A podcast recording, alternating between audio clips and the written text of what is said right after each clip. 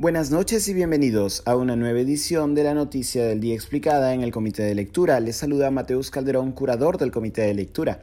Tanto el líder de Perú Libre, Vladimir Serrón, como el congresista del mismo partido, Guido Bellido, denunciaron hoy una supuesta campaña de activistas de ONGs y caviares contra su correligionario, el legislador Jaime Quito. Ello después de que Quito fuese vinculado a un caso de presunto encubrimiento de una agresión sexual al interior de Perú Libre. El caso se remonta a mayo pasado, cuando la militante de Perú Libre Jacqueline Pumaticona habría sido agredida sexualmente por Víctor Raúl Hugo Taipe Choquejota, integrante de la organización Juventud Socialista vinculada a Perú Libre, tras una fiesta en el hogar partidario de Arequipa. De acuerdo con la versión de la denunciante, el ahora legislador Jaime Quito llegó a Arequipa al día siguiente de la agresión y se enteró de lo ocurrido, pero no brindó apoyo a la víctima. Militantes de Perú Libre habrían buscado que el caso se resuelva de manera interna sin denuncia penal de por medio. En septiembre, Puma Ticona reveló el ataque a sus padres y la denuncia contra Taipe Choquejota fue formulada ese mismo mes. Además de la denuncia por abuso sexual, hay otras 10 personas denunciadas por encubrimiento personal y encubrimiento real, entre las que se encuentra el legislador Quito. Pumaticona también denuncia haber sido acosada políticamente y excluida de los espacios de militancia de Perú Libre a raíz de la denuncia. El propio Quito comunicó a través de su cuenta de Twitter que, cito aquí, condena enérgicamente cualquier acto de agresión de esta naturaleza, situación que debe ser investigada hasta las últimas consecuencias por el Ministerio Público y el Poder Judicial.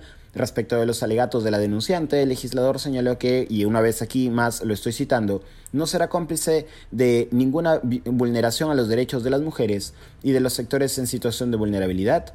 Quito también resaltó que ha solicitado ante las instancias partidarias la separación del denunciado por violación sexual hasta terminado el proceso penal, pero no se ha pronunciado sobre los acusados de encubrimiento. La reacción de Cerrón y Bellido, sin embargo, ha contrastado con la de Quito. Ambos, Bellido y Cerrón, se solidarizaron con Quito, pero culparon a activistas de ONGs y a caviares de la denuncia contra el congresista. Vladimir Cerrón indicó que el objetivo de la denuncia es cito, debilitar moralmente nuestra bancada sin importar la causa que dicen defender, mientras que el congresista Bellido comparó la situación de Quito con la del propio Vladimir Serrón y también con la suya. Tanto Serrón como Bellido enfrentan procesos penales y ambos, así como el Partido Perú Libre, han calificado los mismos de persecución política.